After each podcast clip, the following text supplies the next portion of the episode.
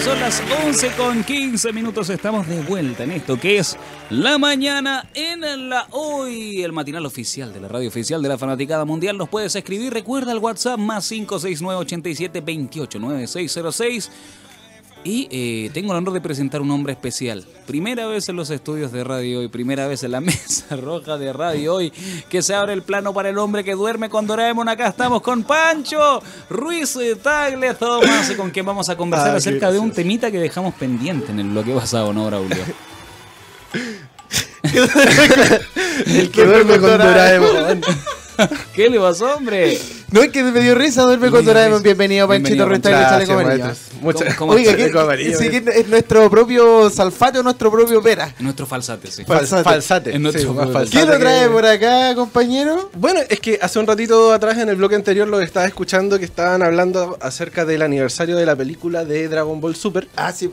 Así que dije, oye, pero qué entretenido tema. Yo Dije, tengo que "Oh, estar ahí". tengo que estar ahí. Así que, bueno, le- les vengo a comentar acerca del estreno de. Bueno, lo que fue el estreno de, esa viene. película. em, porque trajo muchas cosas entretenidas para el mundo de los ñoños con respecto a lo que es el universo de Dragon Ball.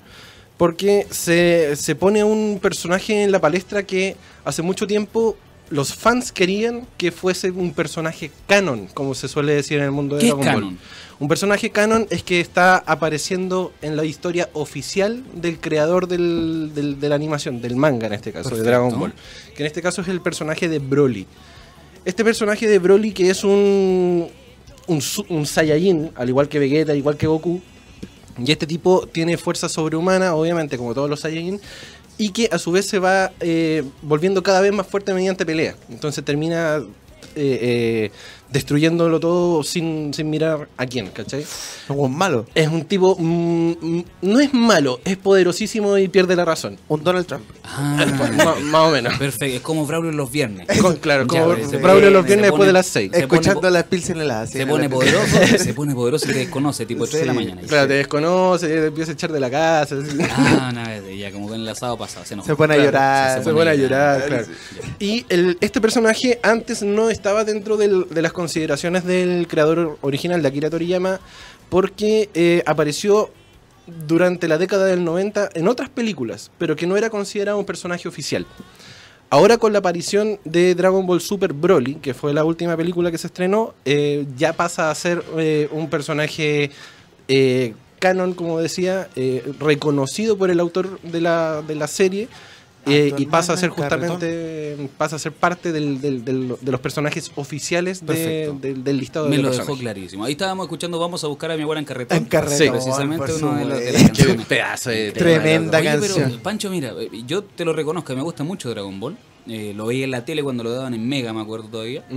Pero ¿qué pasa con los eh, con los que hemos quedado un poco rezagados con Dragon Ball? Yo, por ejemplo, yo reconozco, yo de GT para adelante no vi nada. ¿Dónde, por ejemplo, puedo encontrar la serie, no sé si completa, pero casi completa para ponerme al día con las películas, etc, etc? Mira, hay portales en internet como son Crunchyroll, como son Anime FLB, que son portales Perfecto. oficiales de, de para poder ver animación O japonesa. sea, me voy a encontrar con todo, no me va a pasar que me voy a saltar capítulos, que voy a encontrar que le No. faltan capítulos. Y de hecho están Eso en su, sí. bueno, están en su idioma original del japonés, cosa que a usted no le gusta, maestro, Ah, pero pero tienes la posibilidad de verlas en las versiones latinas en los en los canales que están habilitados. Que yo cuando de repente estoy viendo, yo lo reconozco, veo de repente alguna serie y, y de repente ya cuando vais como en la tercera cuarta temporada, no encontráis la, español- la, la españolización, no encontráis. eh, tenéis- El ¡Ay, idioma original. ¡Ah! ¡Ah, saca todo! Claro. Exacto, y ahí ya como que empieza, este bueno no le entiendo mucho lo que. Obvio que no. Claro, Y ahí porque te, que- Braulio. te- Braulio, ¿qué dijo este? ¿Qué? A ver, y Braulio dice, no, espérate, llámate a Matrope. Y llega Matrope y te dice que la única verdad es la realidad, pues, Y, y- y te dice que la única verdad es la realidad, pero no te dice que... y no te dice nada. No, po. Entonces, las puedo encontrar también en español latino con los doblajes que tanto nos gustan, con esa voz de Goku tan...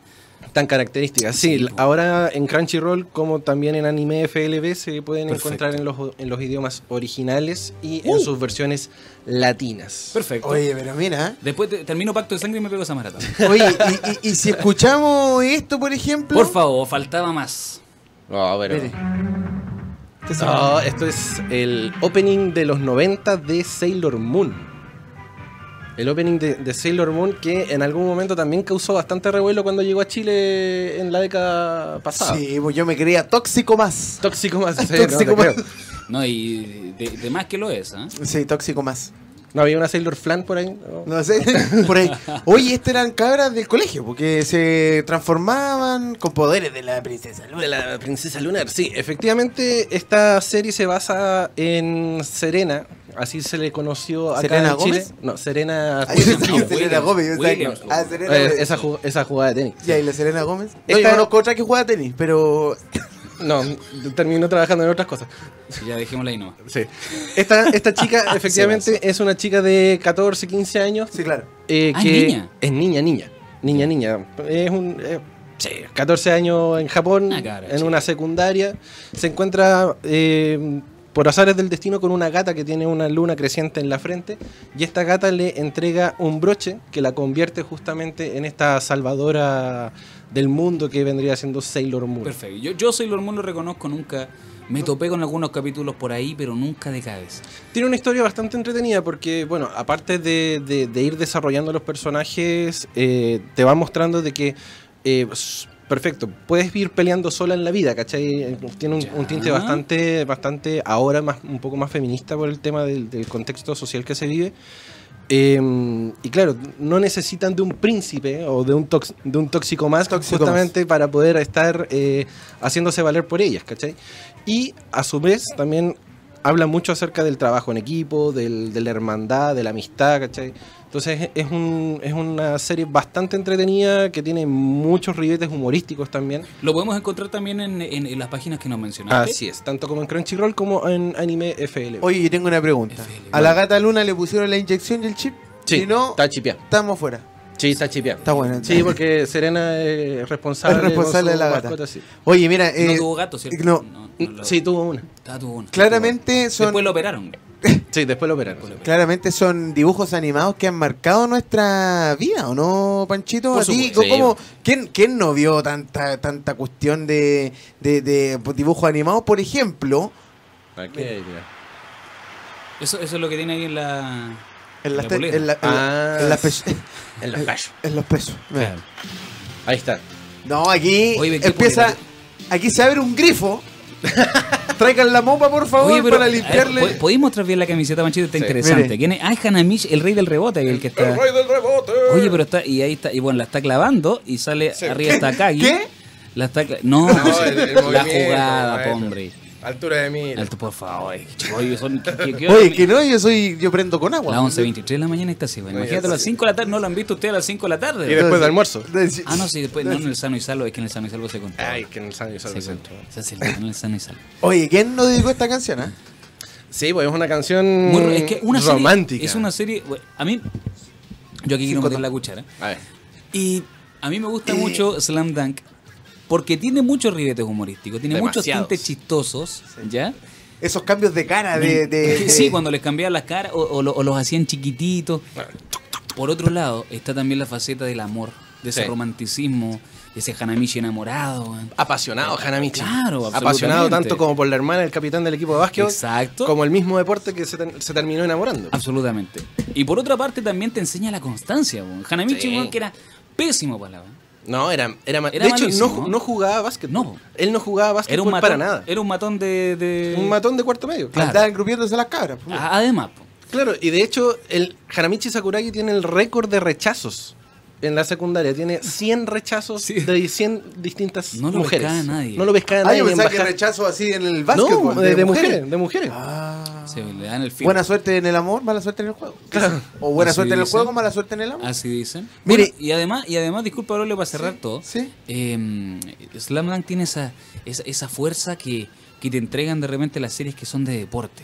Sí. Que, por ejemplo, tú escucháis esta canción y... Son, te motiva. em- son emotivas y las vaya a hacer- canciones. Vaya a hacer calistenia, pero con todas las ganas del mundo. No, y con esta voy a pescar la bicicleta, compadre, y voy a llegar a, a Valparaíso. y- Pero, Sí. pero, A ¿cuántas, lo Vázquez, pero, a pero ¿cuántas veces caí? Eh, ¿Cuántas oye, me caí? en la entrada. ¿Con cuántos perros te voy a encontrar en el camino? Él Oye, está rojeda. Él está rojeda, weón. Oye, Slam Dunk es uno de los que estuvo en nuestra lista también. Este es Así otro que si...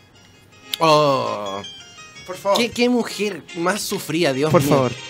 Esto Que suene solo. Que suene solo, déjame ahí un ratito. Si me buscas, Pero qué mujer más sufrida, Dios mío. Pero esto ya, esto, esto ya es clásico. Sí. Esto ya es clásico. Esto es clásico, Ya clásico. metemos a clásico, clásico, clásico. Cuando lo daba RTU. No, ahí me pillaste. RTU. me dejaste, me. Lo daba RTU cuando, cuando era la red televisiva universitaria, el, el antiguo Canal 11. Después de Rompe Portones. Ah, de que te- Me dejó peinado para lámpara. Sí, para ahí me, Palampa. Esto es Candy, lo que está sonando, y pucha, esta, esta niña que vivía en un, en un orfanato que soñaba con ser enfermera y que pasó por distintos quiebres amorosos. Pucha, tiene más historias que. Qué urología. Tiene más historias que Ojea TV, weón. No, y, y las pasó muy mal, se le murieron pololos, otros le engañaron, eh, terminó volviendo al, al orfanato. ¡A la colina me pone! Este es el que le hace la parodia el guatón saliendo, ¿no? Este es Candy, sí. Candy. La guatona, y el- la guatona. La guatona La guatona Candy, sí, Candy. pues, es una parodia de, de como, tele, Salinas. como teleserie turca. Sí. No, de hecho, bueno, las series anteriores, hace mucho tiempo atrás, durante la época del 70-80, eran eh, comedias románticas, eran, Sí. eran teleseries, como bien dice Mira. Como bien dice Peñalosa, pero, Peñalosa. pero ahí, claro, eran historias larguísimas. Eran una temporada, con eran autoconclusivas, pero eran una, una sola temporada que duraban, no sé, tres, cuatro meses. No así como las teleseries del Mega ahora que duran dos años, tres años. Hoy qué pasó. Yo lo empecé, yo, yo comencé con esa teleserie y ¿Verdad eh, de debo, decirte, debo decirte que ahora eh, quedan como dos buenas de los León original. Pero increíble. Ha pasado Matías, queda Matías. Oviedo y la otra cabra. No queda ni uno más. Exacto. Eh, Rocío, Rocío y no sé cómo se llama Matías. Sí. No, y, y el Tomás. ni- el- el- la, guagua que había nacido ya se tituló, ya está trabajando. La guagua está pagando el CAE, creo. está pagando el CAE. Creo que- Puta, bueno, eh, son cosas que marcan, ¿ah? sin, sin lugar a dudas, Candy marcó gran, Sí. gran- grandes épocas de la vida de la gente, como este cabro. el mejor de hecho, estuvo de aniversario esta semana también. Hace unos días atrás. Hace unos días atrás que, que estuvo de aniversario su aparición justamente el detective Conan, que es un chico de, 10 de 16, 17 años que es eh, envenenado por un grupo mafioso que le da de tomar una pastilla. Y esta pastilla, eh, en vez de matarlo, No era Viagra Claudio, por No, no era favor. Viagra, no era no era Viagra Viagra. Claudio. Y, y este, esta pastilla, en vez de matarlo, lo rejuvenece a ser un niño de vi, 8 como un años. cabro chico. Claro, de 8 o 10 años. Y con la inteligencia de el- del, del joven que era antes. Perfecto. Pero claramente el, el tipo es, es sequísimo. Muy sagaz. Sí, es Es una, es una serie detectivesca que es bastante entretenida, tiene muchos tintes a Sherlock Holmes, eh, a las historias de Arthur Conan Doyle, así que está bastante entretenida y también aparece tanto como en ¿Sabes lo Crunchyroll como en Anime FL. ¿Sabes lo que me llamaba profundamente la atención de esta serie? Que yo creo que Braulio también comparte. Es que una cosa es hacer una serie, una, Una cosa, cosa- Una cosa. Una cosa es hacer una serie, por ejemplo, ya, con una, con, digamos, con una, con una cronología eh, recta, plana, pero en, las, en Conan tenía que estar preocupado, por ejemplo, me imaginaba yo, de la producción de los dibujos, digamos. Claro. Y además armar esas historias, po. O sea, preocuparte de que ese guion, ese guion que corresponde a la historia, tuviese, por ejemplo, posibles sospechosos, la Exacto. coartada. Armar una historia detectivesca Y todo va- requiere de mucho ingenio. Y todo va entrelazado a buscar justamente los responsables Exacto. de por qué se volvió niño de nuevo. Ah, Porque eso, eso es el fin último. o sea, ese es el digamos, fin último, claro. pero que van sucediendo cosas entre, entre en- medio. entre medio Y- y, y que que van, tam- van también de la Oye, mano. ¿cómo, ¿cómo se llama el tío el tío de, de Conan o el suegro de Conan? Claro, que, eh, no, que es el, eh, eh, este detective que es como incompetente y que al final Conan siempre le termina resolviendo la historia y lo, lo, lo ceda, lo duerme siempre. Claro. Y, Ah, habla, por, y habla por él Carlos discurso. Guzmán. Carlos Guzmán. Carlos Bueno, en la- Guzmán en la- en lo la- conocimos en, en la mexicanización. En la, meji- en la mexicanización se ¿Cómo llama se llama? Carlos Guzmán. ¿Cómo se llama en japonés? Eh, no, tiene un nombre muy, muy extraño. Tiene un nombre muy, muy, muy extraño. De hecho, eh, es una de las pocas series que se cambiaron todos, todos, Todos los todos, los nombres. nombres al latino. Excepto Conan, que se mantiene. Ah, Conan, Conan era, es Conan en, en japonés también. En japonés también. Perfecto. Oye. Hay- hay series Oye, no, y que- también en Conan había una historia de amor, po. Claro, estaba Conan, o sea, el, el joven que era Bobby Jackson, que Bobby así Jackson. se conoció acá en, en- en América Latina, que estaba de, de compañero de curso y su eterna enamorada, que era Claudia Guzmán, hija de Carlos Guzmán, este detective Que no al, tiene al nada- al 3 y al 4. Hay que decir que ¿no? tiene nada que ver con. Jaime Guzmán. Por No, favor, no. no, tiene nada que ver con Jaime Y menos Guzmán. con Jaime Troncos. No, No, tampoco. No, no. Y bueno, tenían esta, esta relación y, y cuando desaparece Bobby Jackson de escena, eh, Conan se preocupa justamente de proteger a Claudia, eh, haciéndose pasar por eh, un sobrino de, de Bobby, pero que terminan dándose cuenta de que, claro, Era, Era el Bobby mismo. Jackson. El mismo. Oye, pero y, y esa pinta que tenía con chorcito, Oye, estilo. humita, Era- era chorcito, estilo- humita. estilo- Muy estilo parecido a, a Claudio Peñalosa. Sí, le falta Sí. la barbita Me nomás. falta la, Sí. me, me falta la pura la pastilla esa cómo se llama? Sí, la, la azul Viagra, esa. la no, pastilla la otra, hombre. Oye, pero mira, también eh, Conan, para ser más precisos, el Ya. 8 de enero se cumplen 24 años, cacha. 24, 24 años Hace dos días desde... tuvo cumpleaños. años. Años, años, Año, año. y, claro, estuvo de aniversario y es una de las series reconocidas con más episodios. Odio, odio. Tiene ¿Cuántos episodios tiene? 980 y algo y contando.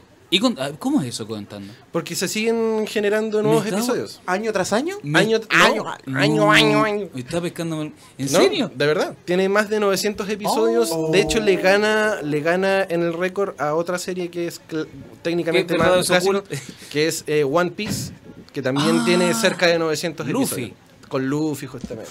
La búsqueda del tercero. Goofy, Oye, pero- McDonald's. No, pero no es- Mac- no, no es- Vicky, Vicky, Vicky. No, es Trivilimp. uf. Ah, no, no, no, Mac- no. ¿De dónde sacó No McDonald's? sé, que te- Eso sí que fue una Viene bala. medio hambre, po, weón. Oye, pero Pancho, yo quería mencionar, poner otra serie de que ustedes eh, ta- están Es que estamos hablando de Conan, Claudio. Ya, disculpa. No, ya, ya, dale. Terminamos. No, no, dale nomás. No, no quiero hablar ni nada. ¿Qué- ¿Se acuerdan de Cazador X? Oh, Ah, sí. Nunca Cazador. la pude terminar. ¿Usted la terminar? Yo la terminé la primera temporada, Ya. o sea, la, la primera entrega de, de Cazador X, eh, porque el 2003 se emitió una reedición sin tantos episodios de relleno que tuvo la, Oye, sí, la eh, época. Oye, muchos dicen, por ejemplo, en Naruto. Yo siempre he escuchado hablar a los fans de- Naruto, eh, a quienes les mando un profundo un saludo muy grande y les digo que se bañen. eh, que- ¿A quién, a los Canutos? No, Naruto. Ah, hombre, Naruto, no, Naruto. Es que Naruto. tengo. otra cosa. Está medio malo. el- Otra cosa. Canuto. Otra cosa. Porque Naruto dicen que mucho, hay mucho relleno. Hay Sí. mucho arroz en, en- en Naruto. A ver, definamos relleno para que la gente también entienda en, en su casa. Eh, un, epi- un episodio de relleno, un episodio de relleno es algo que pide el estudio de animación que no aparece en la historia original de la revista, del manga. Y que es, pa- por supuesto, para que alargar la justamente serie. para alargar la serie y para no pillar al manga en su publicación. Las cosas se emiten tanto el manga por un lado, como el anime, que es la serie animada que nosotros vemos, y cuando el anime empieza a pillar el manga, porque obviamente dibujar es más lento que hacer el proceso de animación, Se pide relleno. se, se pide relleno para que el manga avance y que los capítulos no te vayan pillando. Eh, ah, perfecto. Mira, yo pensé que solamente era un fin comercial para poder alargar la serie y hacer una serie, digamos, mucho más eh, morrocotuda. Eh, es, a la larga es un fin comercial justamente para que no se pille, porque después si te pilla No. el anime, ¿qué vamos a pu- publicar si todavía no se, no, se hace, no se hace el capítulo original? Pero no, ¿cachai? Eso de, la- de que no, para que no pille, yo no me imaginé eso. ¿Cachai? Yo te lo digo como un ignaro absoluto respecto a este tema, que solamente ve, la, la, la- la- digamos, las que le gustaron de cabros chicos. Yo no cachaba eso que, claro, que lo hacían para no. Y tiene mucho sentido. para pues, no Pancho. pillarse. Te De quiero, hecho, te quiero, Pancho. mu- Muchas gracias, yo igual, amigo. De hecho, mucha, mucho pasó también con, bueno, con el mismo Dragon Ball Z, con Dragon Ball Super, que el estudio de animación para Dragon Ball Super habían pedido hacer tres episodios al mes. Y obviamente eso bajaba la calidad de la animación. Por lo tanto, eh, el fan que vio que cuando se emitió por primera vez Dragon Ball Super, vio una calidad de animación asquerosa, horrible, y que demandó justamente a Toei, que es la- el estudio de animación, que se volvieran los, los dibujantes o la calidad de animación anterior. Lo cual demandaba a que el estudio de dibujo eh, trabajara más rápido o que derechamente el estudio de animación trabajara con, con menos plazo de, de- de entrega. En vez de hacer tres capítulos al, al mes, Claro. se hiciera uno. Por lo tanto, mejoró la calidad de la animación y obviamente se, se retrasó un poco la entrega capítulo a capítulo, pero también ayudó a que el manga no se pillara en ese sentido. Claro. Y aparte que, que, que, que existe una demanda también por parte de los fanáticos. ¿ah? Sí. Ex- Existe una demanda. tú- Cuando de repente estás acostumbrado a ver una serie de buena calidad, como lo es Dragon Ball, por ejemplo, y te topáis con animaciones que te- te- tú te quedaste en la, en la memoria con, con una, digamos, Claro. con, con un Goku, con una forma de dibujo, que cuando te los cambian, es como cuando te cambian las voces de los doblajes también. Que, te hace tam- ruido. que también pasó con Dragon Ball Super en la primera entrega Ah, latina. ya. Cuéntame. Eh, bueno, Mario Castañeda, René García y eh, no me recuerdo la voz de Pícoro en este momento, pero O sea, también ordinario. eh, Carlos II. Eh, también eh, ellos trabajaron durante 40 años haciendo Dragon Ball a Dragon Ball Z. O sea, estamos hablando de 40 años de doblaje. 40 años de doblaje, Wow. haciendo las mismas voces. y Harta todo pega eso. tuvieron. Y cuando apareci- apareció Dragon Ball Super y las películas de Dragon Ball Super, les Sí, sí. dijeron, cabros, los necesitamos, Ah, eh, tenemos una nueva serie para Cabros, poder... salió pega. Salió pega, Yo pensé que, le iba a decir, puede. cabro, salió Dragon Ball Super, Super cagaron. Y eh, No. necesitamos que eh, vuelvan a trabajar en sus personajes clásicos. Oh, no, pero es que es una maravilla, ya, perfecto. ¿Y cuánto nos van a pagar? Lo mismo que hace 40 años atrás. No, olvídate. ¡Oca! olvídate. Y obviamente René García, Mario Castañeda se cuadraron y dijeron, no, ¿sabéis quién es? Se transformaron no, en Super por la- Saiyajin, hicieron a Genki Dama. No, se teletransportaron al toque de... Sí. Chao. Adiós. Adiós. Pero Dijeron- ¿cómo puede ser? Tan poco respeto existe por el, por el doblajista. Lo que pasa es que, más que respeto, eh, los estudios de animación también, o sea, los estudios de doblaje, O sea, sabemos que quieren ganar, pero tan goñetes. exacto, fueron Sí, derechamente, en, en buen chileno, fueron muy cagados a la, a la hora de, de pedir las voces originales, con todo el peso que trae el- el- la voz del Por personaje. supuesto. Y obviamente, como dijeron que no, dijeron, ah, no se preocupen, vamos a buscar otros, otros personajes. Salió Dragon Ball Super con las nuevas voces y no vendió nada. Nada. Solo porque yo, yo conversaba la otra vez, no me acuerdo con quién conversaba y le decía, eh, esta persona me decía, no, es que lo que pasa es que los idiomas originales tiene, tiene algo más de magia. Yo dije, bueno, comienza a ver los Simpsons con una voz diferente. Pasó justamente con, con Humberto Vélez, que, la, la que voz la, la original de, de Homero Simpson, eh, Humberto Vélez, cuando partió la temporada, si no me equivoco, la 17 por ahí, ¿Ya? hubo un cambio en el, en el estudio de doblaje y mataron a los Simpsons. Oye, pero sí que es increíble. Y tú cambias, por ejemplo, la voz de Goku. Hablemos de lo, de lo, de- de- del cabecilla. La voz de Goku, por ejemplo, la de Naruto, qué sé yo, la de, la de Hanamichi Sakurai, y la serie te cambia inmediatamente. Nos pasa O sea, también cuando de repente mucho. vemos las películas de, de normales, digamos, no sé, vemos una película de Bruce Willis, de Jim Carrey, que son personajes que también están doblados por la misma, el mismo personaje Jim que hace Goku. Goku. Claro, es, es Mario Castañeda. Pero tú ves otra película de Jim Carrey que no aparece doblada por Mario Castañeda y es como, este no es Jim Carrey. Claro, con Adam Sandler pasa. Con, Claro, con Adam actores Sandler. que ya tienen su doblajista ahí y que ese es el doblajista. Exacto. Por ejemplo, Ryan Reynolds, el actor de Deadpool, ¿Ya? está doblado por el mismo personaje que hace a James en Pokémon. Ah, a James. MMS. Sí, sí, sí. Es el mismo ¿Qué? personaje. Y si tú le cambias a, a- a- a Pepe Toño Macías, a, a Ryan Reynolds, ya es otro personaje. Ya no Exacto. es Ryan Reynolds. Para que también se sepa y se valore la identidad, porque muchos muchos te votan por piso lo que es el Sí. trabajo del doblaje y también es un arte. Eso es un arte es actuación sin usar prácticamente el cuerpo, solamente utilizando la voz. Y, y eso, yo creo que lo hacen. También tiene su nivel de complejidad Lo que, sí, bastante eh, particular. Es complejo el tema del doblaje, pero a su vez también, como bien dices, es una actuación y también requiere mucha gesticulación. Claro. Porque eso te, te ayuda a poder darle un énfasis a, la, a, lo que estás diciendo. Si hay una escena de pelea, te tienes que mover para poder hacer el, el- Lo- los sonidos, claro. Para hacerle toda la, ono- la onomatopeya al, al- al producto final. Eso, eso, Entonces, eso claramente, como tú dices, el producto final, la gente no lo ve. po. O sea, solamente escucha la voz Claro. y listo, pero detrás de eso también hay un trabajo de, de, de- de masticar el personaje, de, masticar el personaje. darle tu propia identidad, porque recordemos que a ti no te dicen, no, y hazlo con esta voz. Claro.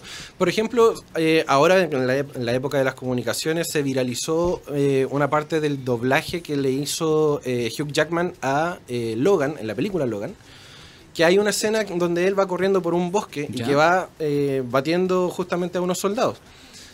Y en toda esa, esa pelea hay gesticulación, hay movimiento, hay... mm, ah, mm, ah, ah, y eh, está, está todo ese movimiento. Y Hugh Jackman, al momento de hacer la grabación de, ese, de esa escena, está a dos metros del micrófono, está rodeado de micrófonos, de hecho, y en una sala completamente para él solo. Cosa que él se pudiese mover para allá, para acá, hacer todo el O sea, movimiento de la pelea, ge- Gesticular los golpes. gesticular los golpes y todo, porque se mete tanto en el personaje que lo obliga justamente a ser Wolverine.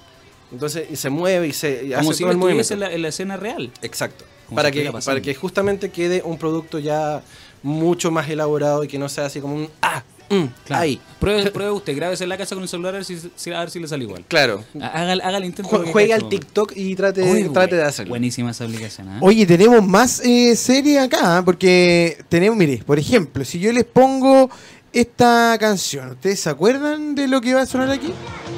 Oh, Ran. Gran serie controvertidísima ¿Qué, per- acá qué en cosa- Chile. qué serie más pervertida? Que, que, que, to- que tocaba temas tabú en ese tiempo. Sí, po. Y te las transmitían Sí, sí. a las 4 de la tarde. Oye, sí, en el 11, ¿no? En Canal 11, En sí. el 11. En el Club de los Tigritos. Club de los Tigres. Ranma y medio se trata de eh, un joven llamado Ranma Saotome que él estudiaba artes marciales junto a su papá Genma Saotome y es una mm, familia japonesa, por decirlo de alguna forma, que van a China a entrenar y van a entrenar a los pozos encantados de Yusenkyo. Cuenta la leyenda, según el manga y el anime, que si tú caes en uno de los pozos encantados de Yusenkyo, te vas a convertir en la persona que se ahogó en el lugar. Y a Ranma le, le- toca la mala suerte de caer en el, en el pozo de la chica colorina encantada. Entonces, al momento de caer en este pozo y al contacto con el agua fría, él se transforma en esta mujer de pelo rojo, obviamente con todas sus facciones Con todos sus femeninas. Oye, cuéntame una cosa, Pancho. ¿Y, y esto aparece dentro del, del, del- del anime? Aparece dentro del anime ¿En dónde sale en el primer capítulo? Aparece, si no me equivoco, en los segundo o tercero cuando se explica el tema de las transformaciones de Ranma. Perfecto, ya. Porque yo, por ejemplo, veía a Ranma, pero nunca, nunca logré entender por qué Ranma se transformaba en mujer cuando eh, le tiraban agua. ¿Y por qué, por ejemplo, el papá se transformaba en un oso? Porque cayó en el pozo encantado del panda. Ay, cayeron los dos. ¿Del Sí. panda? Sí, Yo conozco un panda. sí, es buena. Es buena onda el Oye, panda. pero, ¿y, y cómo cayeron? Estaban entrenando y las, los, los pozos, que no eran muy profundos, tenían unas varas de bambú. Entonces ellos en sus voladas de artes marciales se paraban así en, la- en la- Ya, en las la- Y en una pelea saltan los dos y eh, Genma, el papá de Ranma, le pega una patada y cae directamente al, Al pozo del al pozo. Y Ranma, transformado en mujer, y Genma así eh, estupefacto, se pica y le pega al papá y cae en el pozo del panda. Y ahí los dos se Y ahí quedan los dos Y después llega el panda a trabajar a radio. Por ejemplo, si- Oye, si, hubiese estado en Chile, también se hubiese caído a cualquiera Sí, de los sin no, yo me caigo afuera. Y sin necesidad de que nadie le pegue, güey. Sí. Absolutamente. Se, se tira de cabeza. Se tira de cabeza. Oye, Del céfalo. Buena. Yo no conocía el leitmotiv de la, de la serie. Bueno, y hay, ahí- hay otros personajes, obviamente, que también han pasado por eh, Yusenkyo, que también han caído dentro de, de los pozos encantados. Está, está Shampoo, que se transforma en una gata. Está Mousse, que se transforma en un, en un ganso. Mousse de chocolate. Mousse de chocolate. Sí, también. Y el Bueno, personaje que es muy querido por las féminas, que es Ryoga, que se transforma en Pechan, que es un cerdito de color Ah, negro. El chancho negro. El chancho negro que tiene una bandana de color amarilla. Bonito, hecho. Es tierno, es tierno. Es ¿eh? tiernito. Y obviamente tiene el sentido de orientación de un cerdo, ¿Y qué por lo tanto siempre se pierde. ¿Qué pasa con Japosai? Japosai es el maestro de eh, el papá de Ranma y el papá de Akane. Mide como 25 centímetros el viejo. Sí, es una. Como Miguelito. Como Miguelito. sí, es un personaje que es el, el sensei de los papás de Akane y de Ranma. Y que es un degenerado de, a niveles estratosféricos que tiene, que tiene. que tiene un. Un fetiche con la ropa interior femenina. Una fijación. Una fijación. Por lo tanto se la roba. Se la roba y se la, se la guarda así. Y es muy degenerado. Le encantan las mujeres a Japosai. Perfecto. Oye, eh, ha sido una conversación extraordinaria Sí, y la, no- la hora nos va pillando. Sí, nos queda el último. Pero lo A que- ver, ¿con- con qué Mire, no, es que aquí ¿Con- yo. con qué me vaya a no, tratar de pillar? No, yo aquí, es que aquí yo lo pillo a este otro. Mire, escuche usted. A ver. Oh, los caballeros del zodiaco. ¿cuándo O- lo iba- otra serie ¿cuándo controvertida. ¿Cuándo lo voy a pillar así? Tenéis que tirarle una difícil a Pancho para que para pillar. Pero mira. Aquí, aquí estáis, aquí estáis jugando, estáis jugando de visita, por ejemplo. Los Oye, caballeros del zodiaco. Y que también tiene algo que ver también relacionado con la Sailor Moon, se parece, porque también son cabros jóvenes, estos también Sí, son, tienen 14 Es casi- años. eh, disculpa, Pancho, una, una consulta a propósito de lo que dice Braulio. Un Braulio es un hombre eh, eh, profundamente inteligente que siempre se pregunta al, al hueso. Braulio dio en el clavo. ¿Por qué los japoneses acostumbran a hacer series sobre cabros que están en la secundaria, en la primaria? Pues si lo vemos, por ejemplo, vamos, Slam Dunk, Hanamichi Sakurai. Sí, la gran mayoría son secundarios. Nos vamos con, eh, por ejemplo, Sailor Moon. Sailor Moon, Caballeros del Zodiaco. El mismo Dragon Ball que partió con un Goku chiquitito. Claro, son todas eh, series que Los supercampeones. siempre También. son cabros chicos, son cabros chicos de primaria o secundaria. Ya, eso es netamente porque el mangaka, el dibujante, el creador, Ya. tiene, la Mangaka, mira. tiene la posibilidad de generar continuidad con ese personaje. Ah, Porque, si tú lo haces adulto, eventualmente te va a durar una temporada y puede, puede ser que se muera. ¿Y como Homero? Bueno, bueno, Ahí nos fuimos a otro lado. Estamos hablando de, Es que Homero de se los con- Simpsons, que Maggie tiene cuatro años hace 20 temporadas. po. En todo caso. Homero Simpson se mantiene en cerveza. Por eso Sí, no se muere. Homero Chin se se ma- macera. se macera. Sigue con tu idea, Pancho. Entonces, el, el mangaka, el creador del, del, del- del dibujo, de la serie, tiene la posibilidad de ir generando continuidad con el personaje. Perfecto, por eso lo hacen cabros chicos. Ah, Exacto. Por eso parte como cabro chico.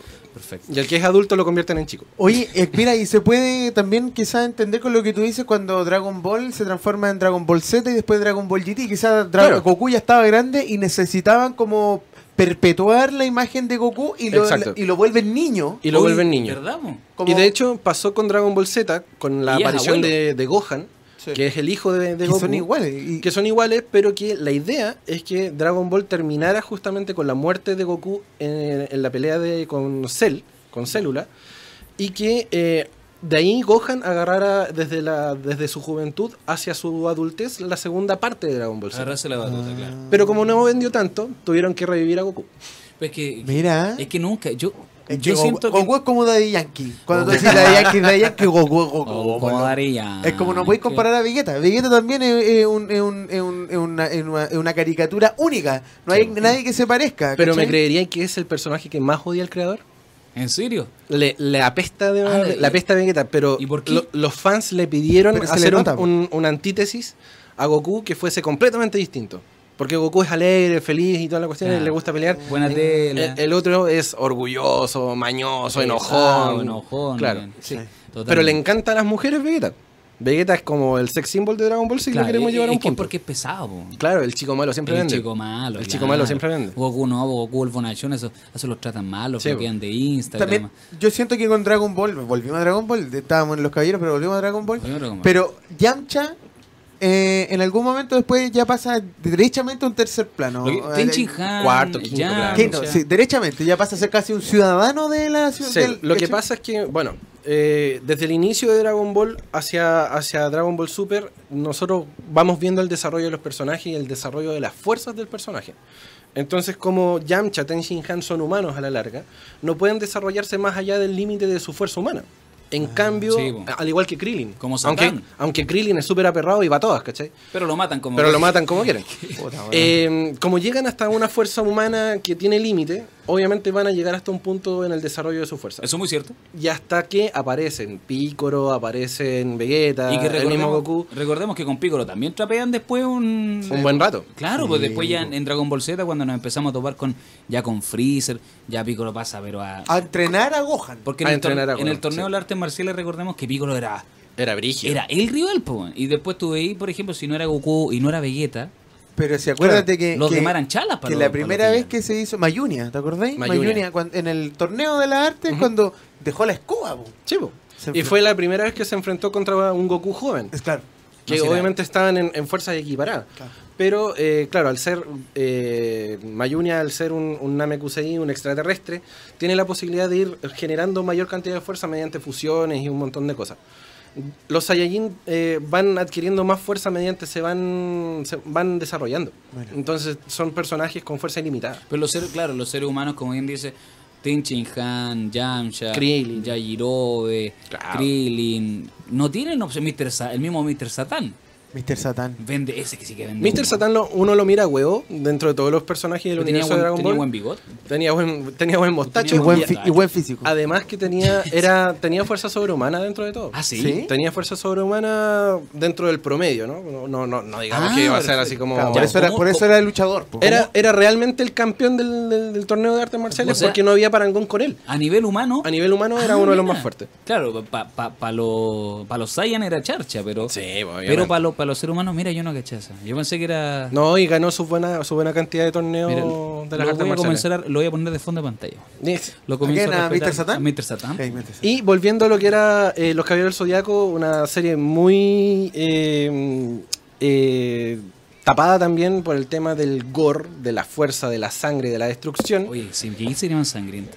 No, yo creo que hay pocas series así de, de sangrientas que hayan pasado un día de semana a las 4 de la tarde. Eso es lo que le dicen gore, ¿o no? Gore, eso es Sí, el gore. Gore, gore, Gore. gore, perfecto.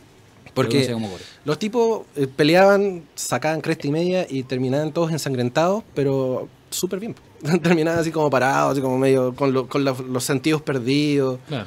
Habían caballeros que te hacían perder la vista, el olfato, todo. Así. Habían otros que te abrazaban para darte calor. John, Sí. con yoga. John con yoga. Mm. Mira. Oye, no, y, yo me acuerdo que cuando estuvo el boom de los caballeros zodíacos acá en Chile, Habían episodios Fénix.